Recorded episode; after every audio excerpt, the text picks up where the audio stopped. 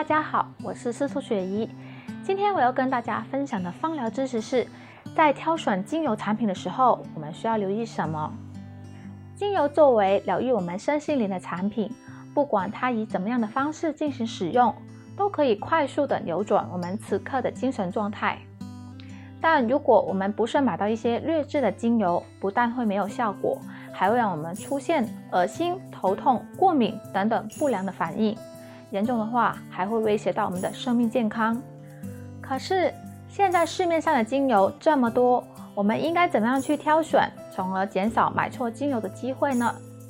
所以这一集我们就跟大家一起来说说，在挑选精油的时候应该要留意什么，让大家可以做一个英明的消费者。我们在挑选精油的时候，还要留意产品的包装，尽量去选择一些有信誉或者有固定销售点的品牌。如果具有一些产品专业的验证，就更好了。我们在选购精油的时候，还要去闻一下这些香气跟天然的香气是不是相近的。如果有出现恶心或者刺鼻子或者头胀头痛这些反应的时候，就应该避免去购买喽。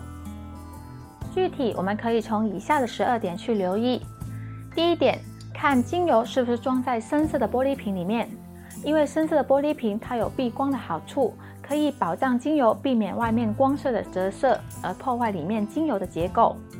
再来，精油它有腐蚀性，玻璃瓶盛载的精油呢，可以好好的去保存精油里面的活性。第二点，我们要看它是不是有清楚的标示着制造商，也就是品牌的名称。通过各种的咨询呢，我们可以了解到这个品牌在社会上的一些认受性。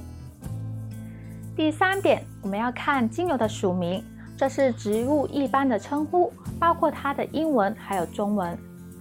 第四点呢，我们要看它的拉丁学名，这是学术的名称，也是全球通用的称呼，方便我们去确认它的品种。第五点呢，我们要看它萃取的部位和方法，因为这样我们才知道精油它是取决于它的花朵、果实还是其他的位置，因为成分的不同呢，它们擅长的功效也会不同。第六点呢，我们要看精油的浓度。精油浓度一般是百分之百无添加的纯精油。有些价格较高的精油就稀释之后再发售，就比如玫瑰、茉莉精油，它们的浓度可能是三趴到十趴不等。精油稀释之后呢，价格也比较便宜。第七点呢，我们要看精油的原产地，因为不同的产地呢，会直接导致它的成分会不一样，所以价格也会不一样。第八点，我们会看。到期日，选择有明确标示制造或者使用期限的产品是很重要的。第九点，我们要看精油的产品批号，这是蒸馏精油的一些序号，我们可以从这里知道精油的履历，知道它到底经历了怎么样的工序。第十点，我们要看精油的装瓶地，这样可以看出它到底是原装的还是分装的。第十一点，我们要看精油的价格。如果精油产品的价格过低的话，我们就要多加留意了，因为它是纯植物所提取出来的精油，价格总不可能是太便宜的。最后呢，我们要看安全的语句，看它有没有标示避免阳光啊、火源啊，或者多久用一次等等。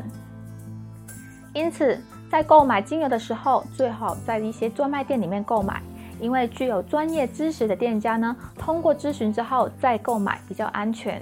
尽量挑选有原进口包装的产品，不但我们可以看到更完整的信息，也可以避免在运输过来的途中有被换包的风险。同时，也可以避免有一些厂家是为了降低成本，在精油里面去混合一些香精或者一些塑化剂，去延长精油的寿命。在使用这些添加混合物的精油，我们的身体不但会受到伤害。